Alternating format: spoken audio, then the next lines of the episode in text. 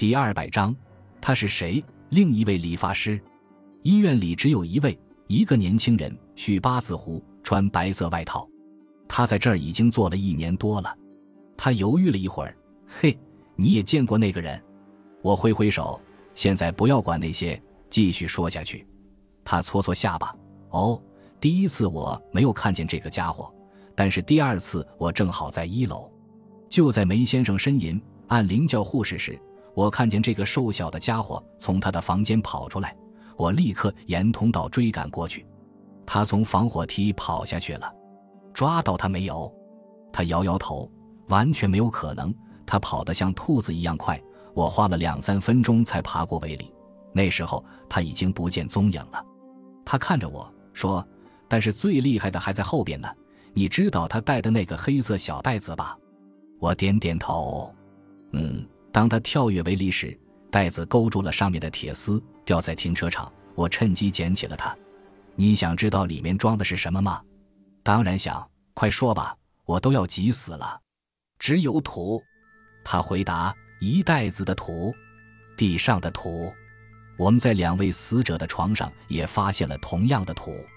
他又看着四周，显得有些担心。也许我不应该把这件事告诉你，但是既然说了。就把所有的事都告诉你吧。我最后把黑袋子交给了政府，不过在这之前，我用纸袋装了一些土，把它交给了我的一位在化验室工作的朋友。他帮我化验了一下。你知道他发现什么了吗？不知道。那些泥土，他发誓来自坟墓。我又觉得心脏砰砰地跳起来。是吗？他是怎么知道的？从混在其中的小东西。大理石和花岗石的碎末，以及人造花和花环的碎片。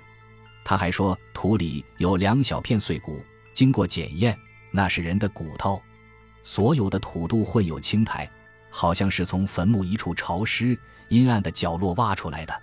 说完这件事，安保人员就走了。走的时候一再叮嘱我不要跟别人说。我看着他急匆匆的背影，想着刚才他说的那件事，感到不寒而栗。这是一个故事，一个我无法解释的故事。那个面无表情、目光闪烁、眉毛浓黑的小矮人再也没有出现过。我的一位自认为聪明的朋友说，拎黑袋子的男人是一个典型的精神病患者。他要么先天五官不全，要么就是在某次车祸中造成了脸部的严重受伤。他戴着面具潜入心脏病房，摘掉面具，吓死两位病人。我的朋友说，床下遗留的泥土，只是一位心术不正的人故意留下的。这个解释听起来合情合理，我却不这样认为。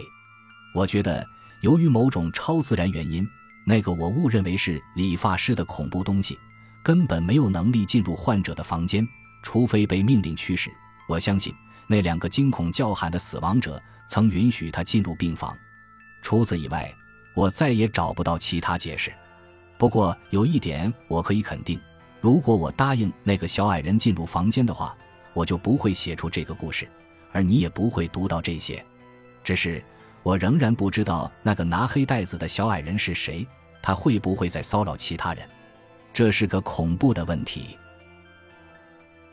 感谢您的收听，喜欢别忘了订阅加关注，主页有更多精彩内容。